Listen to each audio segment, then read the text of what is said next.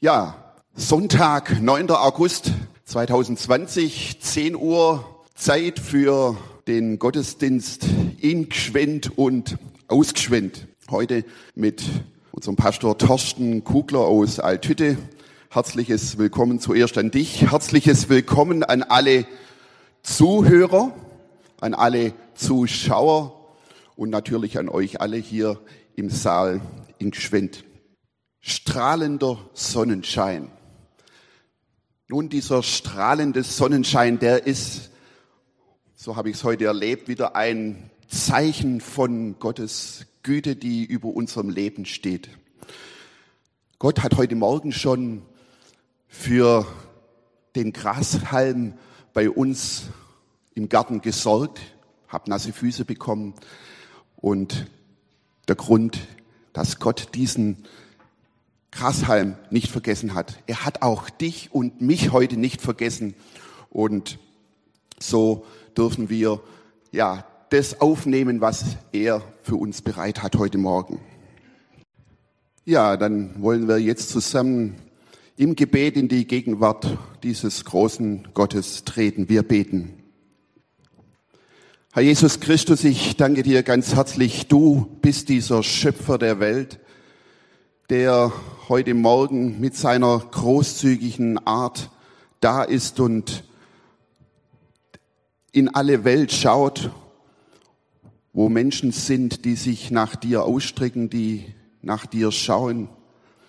Danke, dass du diese Welt in deiner Hand hast und sie bis jetzt trägst und auch uns, jeden einzelne von uns ganz persönlich im Blick hast. Du trägst uns auch durch, durch diese Zeit. Dafür danke ich dir. Und so möchte ich dir das Lob sagen, das dir allein gebührt, als dem Herr aller Herren, der über allem steht und der doch voll Liebe und Barmherzigkeit auf uns schaut und bei uns ist, ja, in unserem Herzen wohnt. Und so danke ich dir für diese Gelegenheit heute Morgen wo du in besonderer Weise da bist und zu uns redest.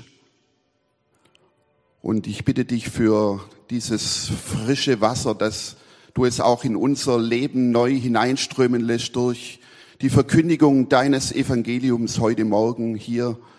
Und lass uns alle gesegnet sein hier im Saal und jeder, der uns zuhört und zuschaut. Danke, du hast uns alle im Blick. Wir loben dich und preisen dich. Amen. Ja, wir alle haben in den letzten Tagen schon erlebt, wie dieser herrliche, strahlende Sonnenschein ganz schnell zur brennenden Hitze wird. Und damit sind wir schon mitten in unserem Thema heute Morgen durch Leiden gekrönt. Ich dachte, als ich diesen diese Überschrift gelesen habe an Mose am brennenden Dornbusch, zu dem Gott gesagt hat, ziehe deine Schuhe aus, denn der, das Land, auf dem du stehst, ist heiliges Land. Nun, ich gehe mal davon aus, dass die Jugendlichen und Kinder vielleicht weder mit dem Thema noch mit dem einleitenden Gedanken von mir was anfangen können. Deswegen möchte ich jetzt besonders die Kinder und die Jugendlichen ermuntern, trotzdem dran zu bleiben, nicht auf Predigtmod zu schalten, so wie der Flugmod im Flugmodus im Handy, sondern dran und dabei zu bleiben. Ich bin nämlich davon überzeugt, dass das Thema mit jedem von uns vom kleinsten bis zum größten was zu tun hat. Du hast vielleicht regelmäßig Bauchschmerzen, war schon oft beim Arzt und er hat nichts gefunden, kann dir nicht helfen. Damit gehörst du zu denen, die Leid erfahren und ich bitte dich, gut zuzuhören. Vielleicht wechselst du nach den Ferien die Schule und du weißt heute schon, viele von meinen Freunden, die sind weggezogen, gehen auf eine andere Schule, ich bin irgendwie ganz allein. Manche haben darüber auch schon Tränen vergossen vor dieser, vor dieser Situation. Ich bitte dich, bleib heute Morgen dran. Das Thema spricht dich an. Das sind solche Leiden, von denen wir heute hören werden. unser Jüngster heute Morgen, hat so ein, seine Finger an der Nachttischlampe von der Mama verbrannt. Ein Riesengeschrei. Ich bin sicher, er hört und sieht jetzt auch zu. Aber ob er es mitbekommt, das weiß ich jetzt nicht. Er wird wohl wenig davon verstehen. Aber alle anderen dabei bleiben und gut zuhören. Thorsten, danke, dass du da bist. Ja, ich freue mich, euch alle einzuladen zu diesem Thema. Seid es hier in Gschwend, die ihr da seid, aber auch online, die ihr zuschaut und hoffentlich auch zuhört, gut zuhört zu diesem Thema durch Leiden gekrönt. Hätte man da nicht einen schöneren Titel wählen können? Na gut, gekrönt werden will wohl jeder von uns, oder? So eine schöne Krone aufsetzen, das ist eine Ehre für jemand, wenn er gekrönt wird. Aber leiden? Wohl eher nicht oder ganz sicher nicht. Das wünschen wir uns nicht. Da wäre vielleicht ein anderer Titel vielleicht schöner gewesen, wie zum Beispiel, wie kann man ein glückliches, sorgenfreies Leben führen?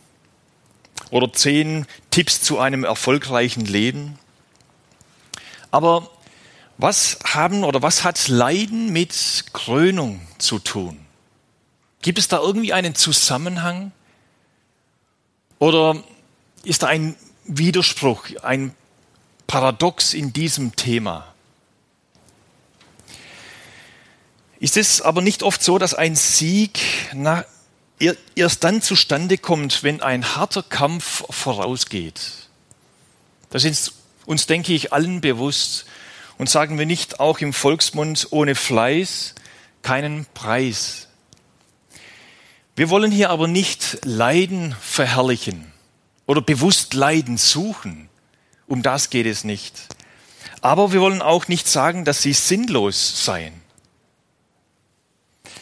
Dass wir möglichst alles in der Welt tun sollten, um den Leiden zu umgehen, zu entkommen, auszuweichen, das wollen wir auch nicht sagen.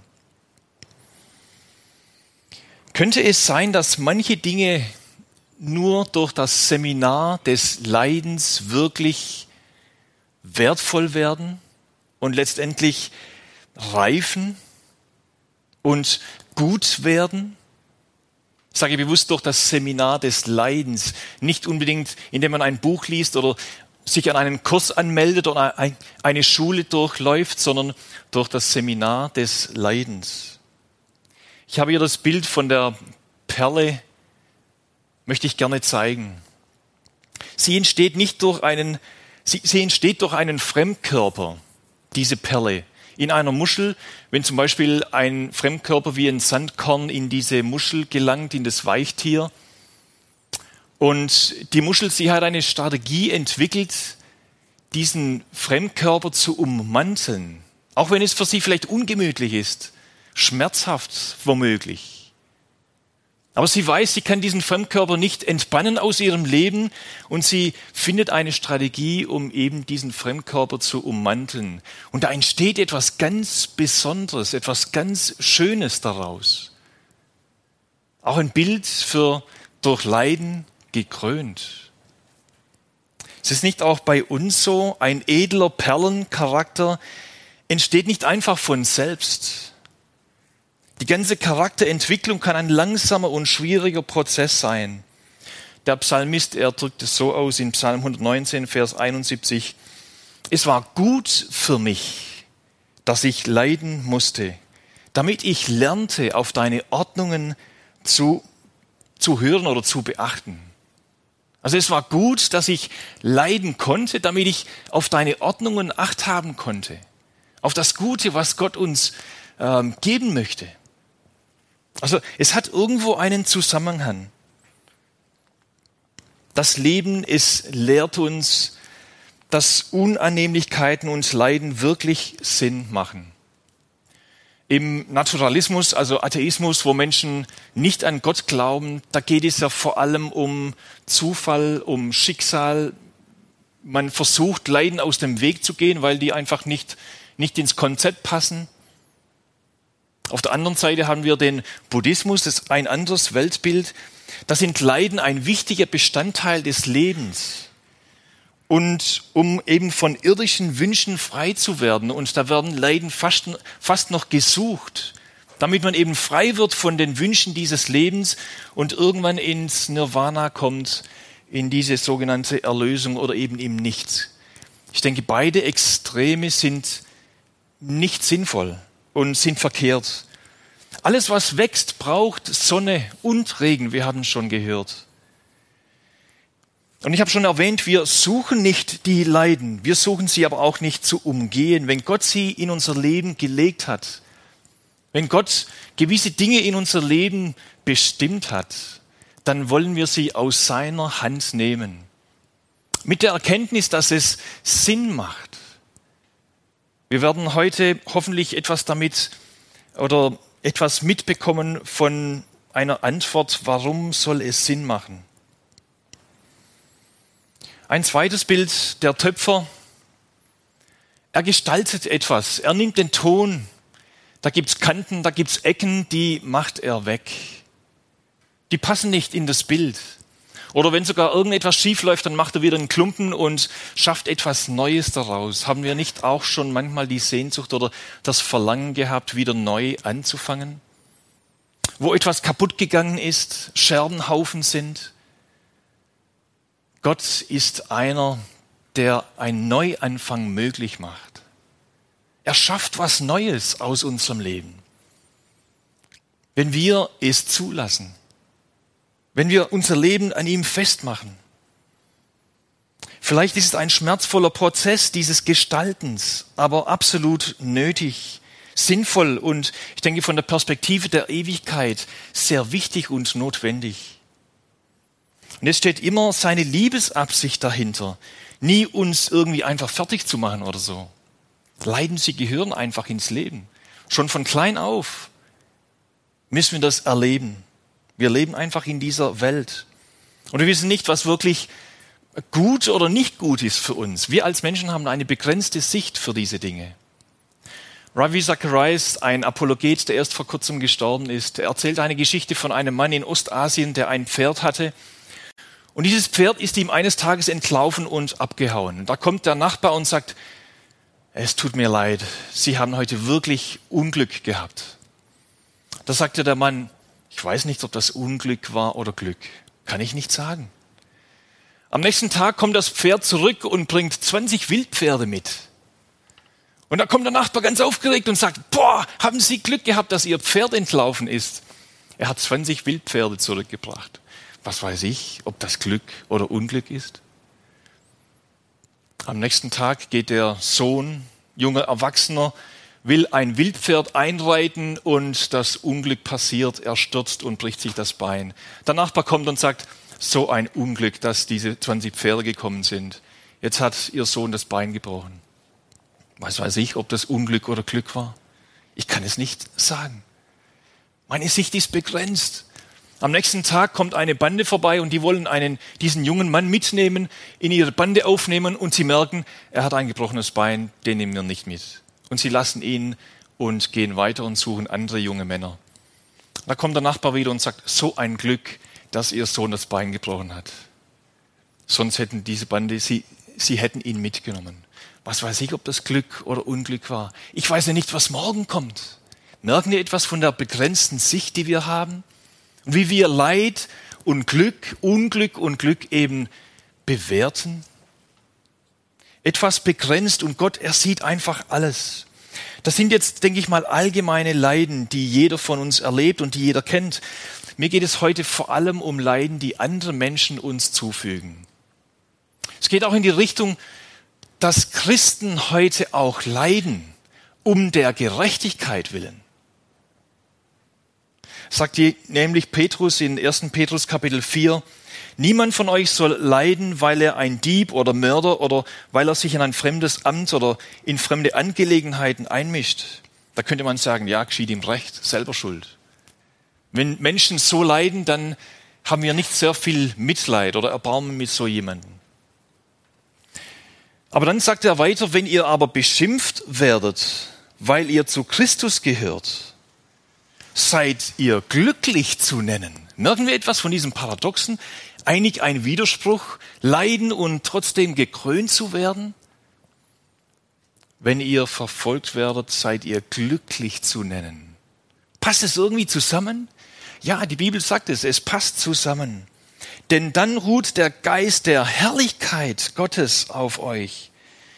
Deshalb können auch die Apostel, könnt ihr nachlesen in Apostelkapitel, Geschichte Kapitel 4, sie können freudig vom Hohen Rat gehen, nachdem sie geschlagen worden sind, weil sie würdig waren, für Jesus zu leiden.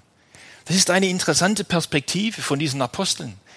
Eigentlich hätten sie ganz geschlagen, wie geschlagene Hunde von diesem Hohen Rat gehen müssen. Aber sie freuen sich. Sie waren würdig zu leiden, um der Gerechtigkeit willen. Weil sie eingestanden sind für das Recht, für das Gute, für Gottes Sache. Also nicht, komm zu Jesus und alle deine Probleme sind einfach so weggeblasen. Nein. Aber auch nicht, komm zu Jesus und dann wirst du mit lauter Problemen überhäuft. Wenn es mir jemand erzählt hätte als Jugendlicher, dann hätte ich wahrscheinlich gesagt, vielen Dank für das Angebot. Also ich, ich brauche nicht Probleme.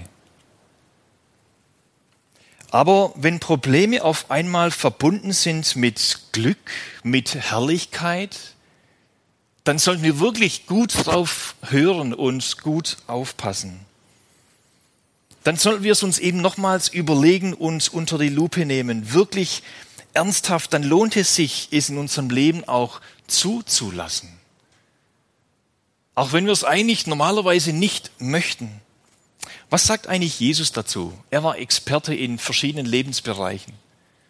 Und da möchten wir aufschlagen, Matthäus Kapitel 5, und lesen, was Jesus dazu sagt zu diesem Thema leiden und gekrönt zu werden oder eben leiden um der Gerechtigkeit willen.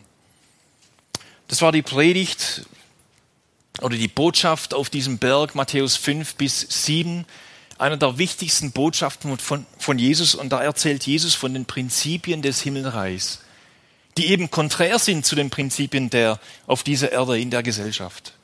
Da ging es um um selig zu sein, glücklich zu sein oder eben zufrieden zu sein, wenn man geistlich arm ist, anders wie in dieser Welt, wenn man sanftmütig ist, barmherzig ist und so weiter.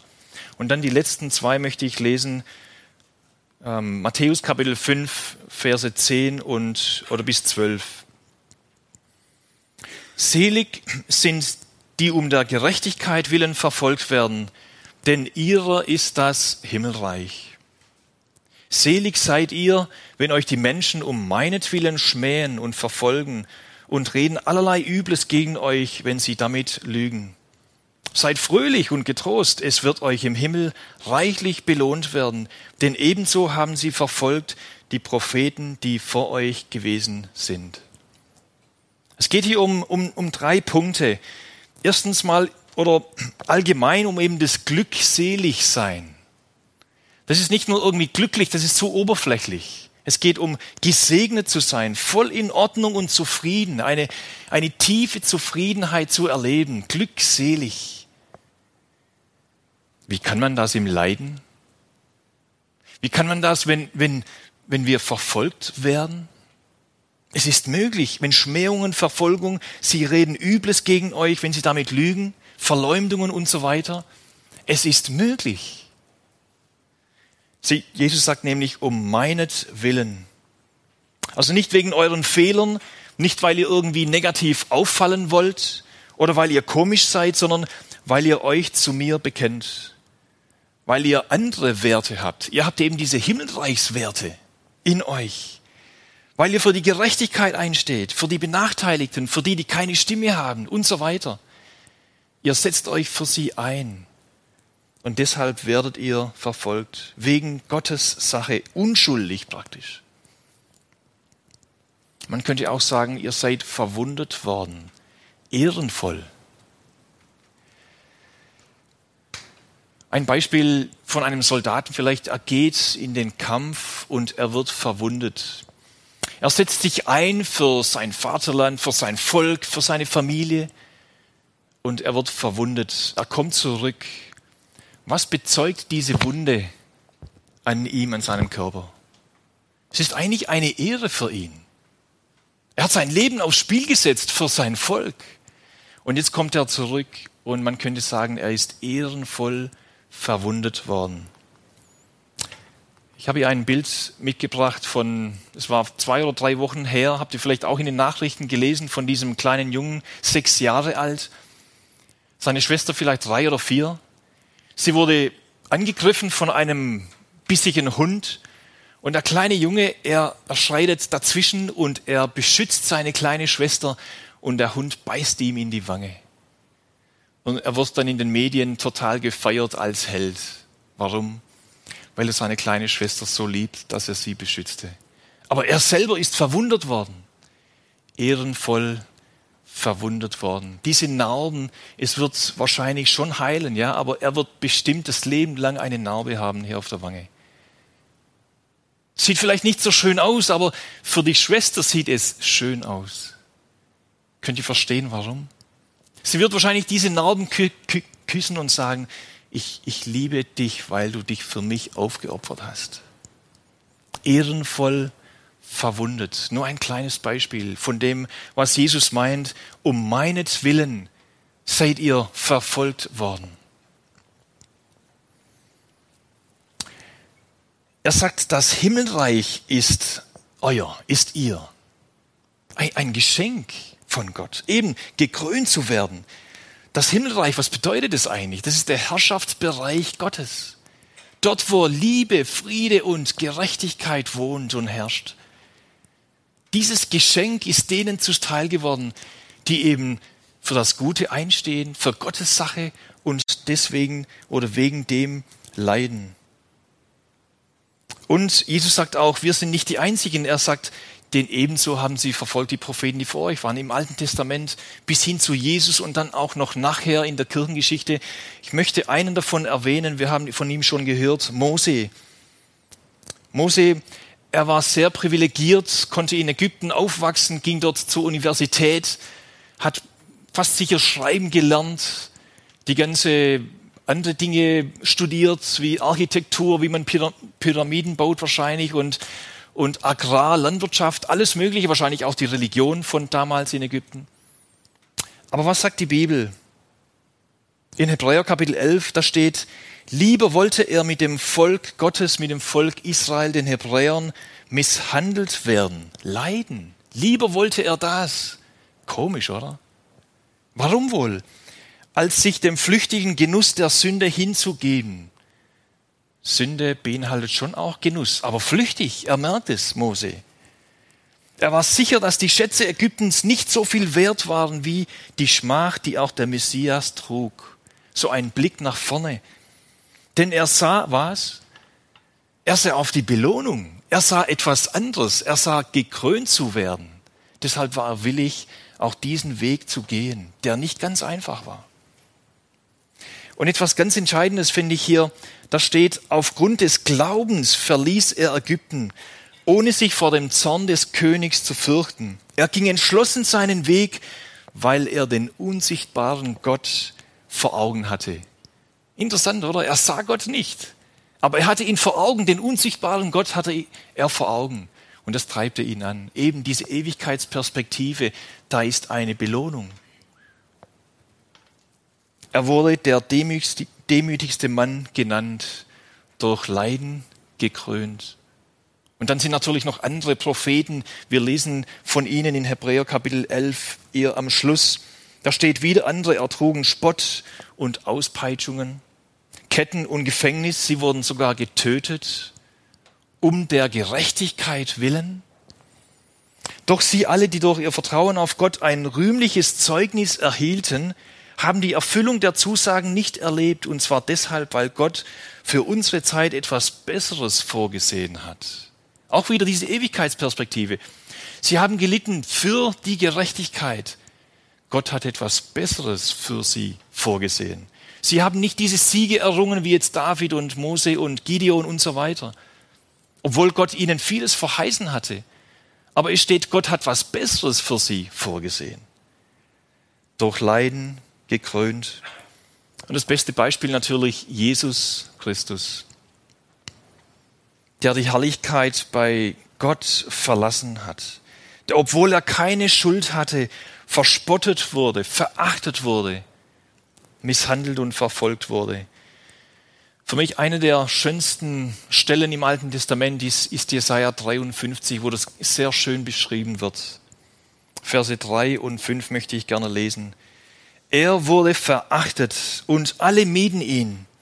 Er war voller Schmerzen, mit Leiden vertraut, wie einer, dessen Anblick man nicht mehr erträgt. Er wurde verabscheut und auch wir verachteten ihn. Er wurde misshandelt, doch er beugte sich und machte seinen Mund nicht auf. Wie ein Lamm, das zum Schlachten geführt wird, wie ein Schaf, das vor den Scheren verstummt, so ertrug er alles ohne Widerspruch. Jesus, der Messias, prophezeit im Alten Testament, durch Leiden gekrönt. Und dann in der Kirchengeschichte gibt es unzählige Beispiele von solchen Menschen. Ich möchte nur einen herausgreifen. Und das ist der Dirk Willems. Er wurde als junger Mann, hat er die Glaubenstaufe empfangen. Das war zur Zeit von Zwingli, den Reformatoren. Und damals war es wirklich ähm, nicht erlaubt. Da war die Kinder, Kindestaufe oder Kindertaufe war ähm, gültig. Und die, die sich wieder taufen wollten, die mussten wirklich auch Verfolgung erleiden. Und dieser Dirk Willems, er ließ sich taufen. Er wurde dann eingekerkert, gefangen genommen, er konnte aber dann aus dem Gefängnisturm fliehen und ist abgehauen. Und der Wächter hat ihn verfolgt. Sie liefen da über einen zugefrorenen Weiher, ein kleiner See im, im Winter. Und Willems, er hätte fliehen können, noch, noch weiter, aber er drehte um, weil sein Wächt oder sein Verfolger ins Eis eingebrochen ist. Und er hat um, um Hilfe gerufen, ins eiskalte Wasser. Und Dirk, er hätte weiter abhauen können, aber nein, er dreht um. Er kehrt zurück. Er kommt zurück zu diesem Verfolger und er hilft ihm aus diesem Wasser. Hat es ihm das Leben gerettet? Nein, leider nicht. Daraufhin wurde er festgenommen und am 16. Mai 1569 auf dem Scheiterhaufen verbrannt. Dirk Willems erzählt zu einer der bekanntesten Märtyrer seiner Zeit für das Gute eingestanden. Er hat ja nur geholfen. Durch Leiden gekrönt. Wir nennen uns Nachfolger von Jesus. Ist da uns bewusst, was wir aussprechen? Jesus sagt, der Jünger ist nicht größer als sein Meister. Haben Sie mich verfolgt, werden Sie auch euch verfolgen. Ist es eine schreckliche Nachricht? Wer mir nachfolgen will, der verleugne sich selbst und nehme sein Kreuz auf sich und folge mir nach, in seinen Fußstapfen gehen oder wandeln, laufen. So werden wie Jesus. Ist es uns bewusst, was es bedeutet? Nachfolge? Nicht nur ich glaube an Jesus und gehe so meinen Weg, sondern ich folge ihm. Ich möchte so werden wie mein Meister. In Philipper 2, da schreibt Paulus, wir sollen die gleiche Gesinnung, die gleiche Einstellung haben wie Jesus. Er, obwohl er Gott war, er verließ alles und er kam auf diese Erde, um uns Menschen zu retten. Er legte alles ab und wurde einem Sklaven gleich. Er wurde Mensch und alle sahen ihn auch so. Er erniedrigte sich selbst und gehorchte Gott bis zum Tod, zum Verbrechertod am Kreuz. Darum hat Gott ihn über alles erhöht und ihm den Namen geschenkt, der über alle Namen ist, durch Leiden gekrönt. Bei Jesus das beste, das beste Beispiel. Und Jesus eben, er ist uns vorangegangen. In Hebräer Kapitel 2, Vers 9, da kommt dieser Satz durch Leiden gekrönt ganz schön zum Ausdruck. Da steht, ihn sehen wir durchs Leiden des Todes gekrönt mit Preis und Ehre ja, Jesus hat einen, eine, eine Krone bekommen, der Herrlichkeit, des Sieges. Aber er hat auch noch eine andere Krone getragen. Was war das für eine Krone? Die Dornenkrone. Genau. Sehen wir noch deutlicher die Paradoxie dieser Geschichte. Durch Leiden gekrönt. Und Jesus nicht nur am Ende dieses Happy End, sondern während seiner Zeit hier auf der Erde wurde er gekrönt Und diese Dornenkrone ist ein Bild für meine Schuld. Jesus, der gelitten hat wegen meinem Egoismus, wegen meinem nicht vergeben wollen, wegen meinem bösen und giftigen Mundwerk, wegen meinen unreinen Motiven. Schuld vor Gott. Aber er hat es getragen. Ich darf es ihm bringen. Ich darf es bei ihm abladen. Ich darf frei werden von dieser Schuld. Es war eine Ehre für Jesus, diesen Weg zu gehen in Gehorsam Gott gegenüber und diese Leiden zu durchleben. Wegen mir. Und jetzt darf ich eine, eine herrliche Krone empfangen. Ist doch ein guter Tausch, oder nicht? Ich darf ihn meinen ganzen Schlamassel bringen und er gibt mir eine wunderschöne Krone. Das ist die Herrlichkeitskrone, die noch aussteht. Aber ich darf schon jetzt ewiges Leben haben, sein Kind sein. Darin liegt die Kraft in diesem Kreuz, in dem, was Jesus für mich getan hat. Wenn ich eben mein Leben an ihm festmache, an ihn glaube, ihm vertraue, ihn in mein Leben aufnehme, dann erlebe ich diese Kraft auch, gewisse Dinge durchstehen zu können. Nicht, weil ich so stark bin oder so, sondern weil Jesus in mir wohnt. Leiden zu erdulden. Es gibt Christen, die ziemlich viel leiden. Ich denke, wir alle kennen in uns umgeben Menschen, die leiden, auch Christen, die gläubig sind. Eben, wir haben schon gehört, vielleicht krank sind, konstant Schmerzen haben oder auch unfreiwillig alleine leben, einsam sind die aber eben Kraft bekommen, haben wir uns, uns schon manchmal die Frage gestellt, wie bekommen die Kraft, solche Dinge zu durchleiden? Und eben Christen in unserer Zeit, die verfolgt werden. Ich denke, es ist immer wieder gut, dass wir, oder wenn wir im Westen, wo es uns doch wirklich sehr gut geht, immer wieder auch an unsere Geschwister, Brüder und Schwestern in den Ländern, wo sie wirklich leiden, viel mehr als wir. Wenn wir immer wieder auch an sie denken, für sie beten, die misshandelt werden. Laut Statistiken sind Christen die am meisten verfolgten Menschen weltweit. Frage, woher nehmen sie die Kraft, solche Dinge zu erleiden? Die Kraft, denke ich, oder bin ich überzeugt, es liegt in diesem Mann von Golgatha. Es liegt in diesem auferstandenen Herr, der heute lebt und uns eben vorangeht. Dort liegt die Kraft. Und so kann eben auch Paulus in Kolosser 1, Vers 24 sagen, angesichts von all dem freue ich mich auch über die Nöte. Er freut sich, auch wieder dieses Paradoxe. Er freut sich über die Leiden, die ich durchmachen muss, denn sie kommen euch zugute. Sie gehören zu den Bedrängnissen um Christi willen, die nach Gottes Plan noch ausstehen. Und was ich davon an meinem eigenen Körper erleide, nehme ich damit dem Leib von Christus ab, der Gemeinde. So das Bild des, der Leib Christi erleidet heute noch. Eben die Kirche, die Gemeinde, die Christen. Und Paulus weiß das. Die Ausbreitung des Evangeliums, das beinhaltet auch Leiden, Mühsal und so weiter. Aber er nimmt es willig in Kauf, weil er weiß, gekrönt zu werden eben Christen, die besonders leiden, vor allem in, ich denke mal, dort in Ländern, wo Religionsfreiheit nicht, nicht da ist, muslimischen Ländern vor allem. Wir verfolgen auch in der Familie die Geschichten von Christen in bedrängten Ländern durch die Nachrichten von Open Doors und ich empfehle jedem von uns, diese Nachrichten zu abonnieren und zu bekommen. Eine wertvolle Arbeit, die diese Leute tun von Open Doors. Und die zeigen auf, die Verfolgung zum Beispiel im Norden Afrikas, sie steigt stetig. Oder auch Indien und China, die digitale Überwachung, sie bedroht das kirchliche Leben. In den letzten Monaten wurden in China tausende Gemeinden geschlossen oder auch niedergerissen. Leiden um Christi willen. 2019 wurden in Nigeria 1350 Christen umgebracht wegen ihres Glaubens willen. Im Iran gibt es zweieinhalb Mal mehr Verhaftungen als im Vorjahr. Die am, stärksten verfolgten Leiden sind die Konvertiten, die eben vom Islam oder auch vom Hinduismus zum Christentum wechseln und sich zu Jesus bekehren. Das sind für uns oft irgendwelche Zahlen, ich weiß.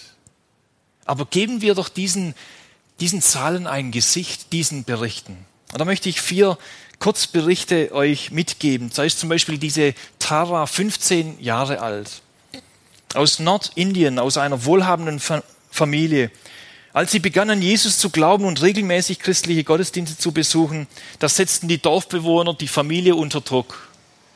Und die Familie hat praktisch diese Tochter fast ausgestoßen. Sie hat noch ein kleines Zimmer in der Familie, aber sie darf keinen Kontakt haben zu anderen Mädels.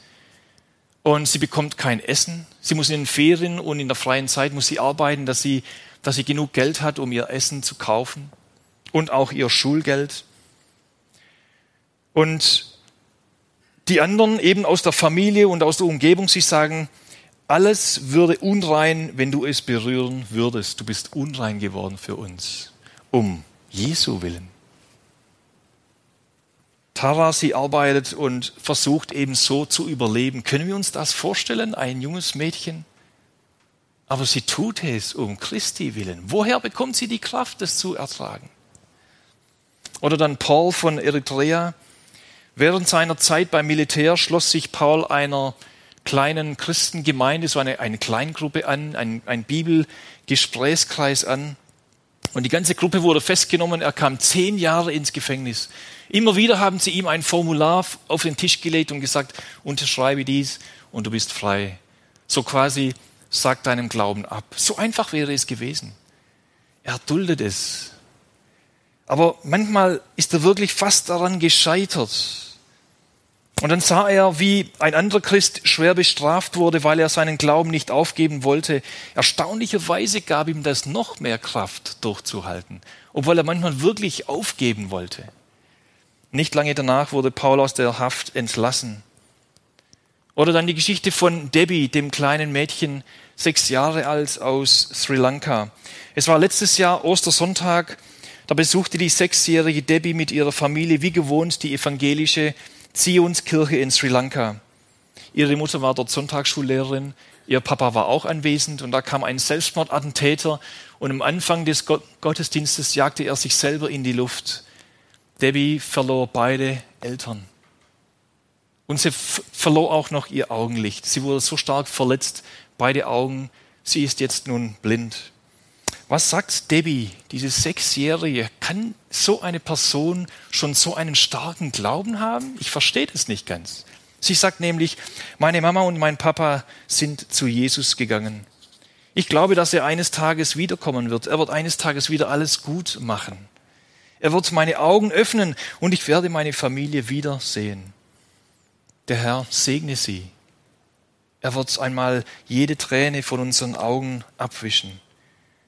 Oder dann die letzte, das letzte Beispiel von einem Pastor in Sri Lanka. Er wurde von einem Mob angegriffen, weil seine Kirche oder Hausgemeinde auch illegal war. Und er, er musste fliehen.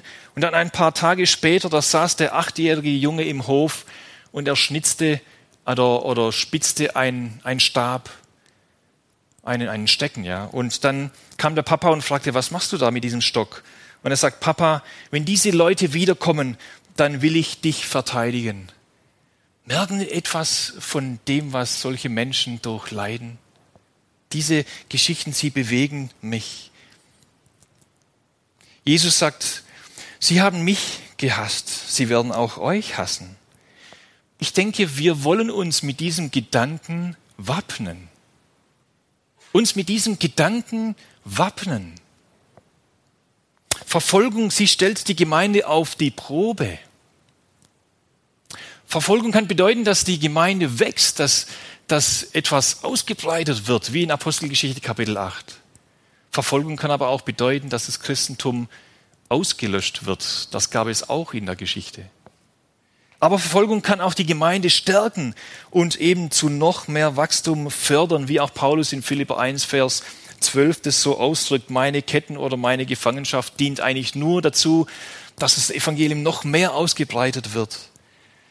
Natürlich, Gott kann auch Wunder tun und er tut es auch heute noch. Nur ein Beispiel, Asefa, er ist aus Äthiopien, er kam ins Gefängnis, Todesstrafe, weil er Christ war und kurz bevor sie das vollstrecken wollten, geht mitten in der Nacht die Gefängnistür auf, wie von unsichtbarer Hand einfach aufgegangen und er konnte frei hinausgehen. Das geschieht nicht immer. Aber Gott kann auch so Wunder wirken. Und ein anderes Beispiel, Feiza von der Türkei. Sie erlebt eines Nachts, wie sie von einer Lichtgestalt besucht wird. War das ein Engel oder war das Jesus selber? Einfach eine Lichtgestalt. Und die sagte, es ist okay, wenn du das Buch studierst. Welches Buch? Eben das Buch, die Bibel, sie wusste es genau. Sie schloss sich dann einem Bibelgesprächskreis an und wurde Christin. Oder Ibrahim aus Nigeria, er wurde Christ. Sein Papa hasste ihn dafür. Und sein Papa wollte ihn umbringen. Ehrenmord. Hat dreimal auf ihn geschossen. Immer nichts, nicht erwischt. Oder das Gewehr ging nicht los. Aber die Liebe von seinem Sohn zu seinem Papa hat ihn so überwältigt. Da kommen doch Hassgefühle auf. Vergeltungsgedanken. Wo bekommen diese Menschen diese Kraft, solche Dinge zu erleiden? Eben geben wir diesen Berichten oder diesen Zahlen ein Gesicht, hören wir ihnen gut zu, sie lehren uns sehr viel. Ich werde immer wieder sehr ermutigt von solchen Berichten. Und wir werden aufgefordert, an diese Gefangenen oder an diese Menschen zu denken im Gebet. Sie sagen ja oft, betet nicht, dass wir so schnell frei werden, sondern betet, dass wir Kraft empfangen, diese Dinge zu erleiden und dort einfach Licht zu sein. Eine Würde für Jesus zu leiden. Wir sollen an sie denken und so, als ob wir selber gefangen wären, als ob wir selber in Verfolgung wären. Das ist eine Herausforderung, aber ich denke, es ist gut, wenn wir das immer wieder auch in unser Gebet einschließen. Natürlich, wir müssen nicht, vielleicht nie ins Gefängnis, aber wir sollen uns ermutigen, einander ermutigen, uns mit diesen Gedanken zu wappnen. Weil es eben Jesus sagt, Prüfungen, sie kommen oft in Form von Krisen an uns heran. Sie sollen zu Chancen werden. Egal in welcher Form wir in unserem Leben auch Prüfungen erleiden. Viele Christen denken, wenn sie Gottes Kinder sind, dann werden alle Probleme von ihnen erspart. Sie sind doch Königskinder, oder? Ja, sind wir.